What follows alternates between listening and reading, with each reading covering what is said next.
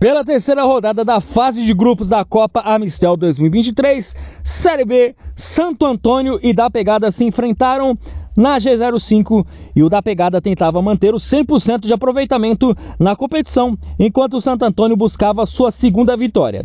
Após o apito inicial, o Santo Antônio tentou trabalhar bem a bola, mas a equipe do da pegada começou a mil por hora e com dois minutos de jogo, após a jogada do camisa 16 Leonardo, que deu lindo lançamento para o primeiro gol do da pegada, Gil, camisa 9, só empurrou para o fundo das redes da pegada 1 a 0. A dupla Gil e Leonardo faziam boas jogadas, estavam inspirados e foi aí que após mais uma boa jogada entre os dois que saiu o segundo gol. Adivinhe de quem? Ele de novo, Gil da pegada 2 a 0. Aos 10 minutos, a equipe do Santo Antônio voltou a equilibrar a partida e teve boas chances com chegadas perigosas de Jefferson e João Victor. Mas as chances pararam em grandes defesas do goleiro do da pegada e também da forte marcação da equipe rubro-negra. No minuto 20, o da pegada controlou mais e teve mais posse de bola, forçando o erro do adversário. E foi em uma saída de bola errada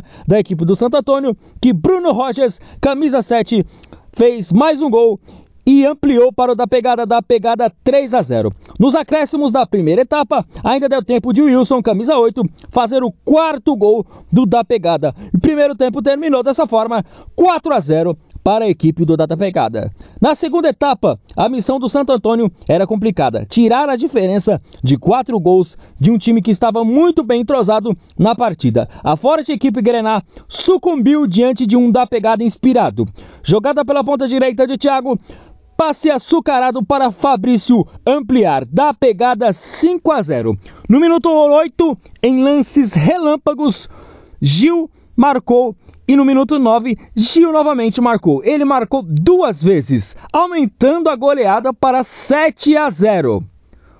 O ponto mais incrível é que, mesmo com a goleada, os jogadores do Santo Antônio não desistiam das jogadas e marcavam o tempo todo.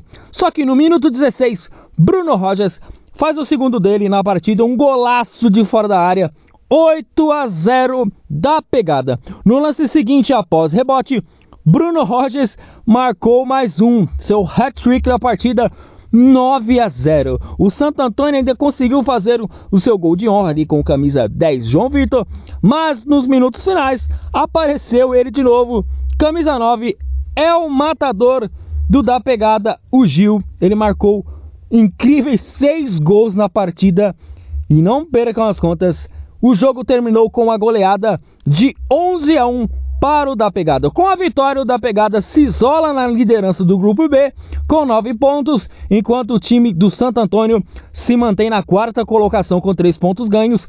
E foi o final da partida que o iluminado Gil conversou com a nossa equipe de reportagem e nos relatou sobre a brilhante goleada e sua grande atuação no jogo que deu a liderança isolada para o time do da pegada.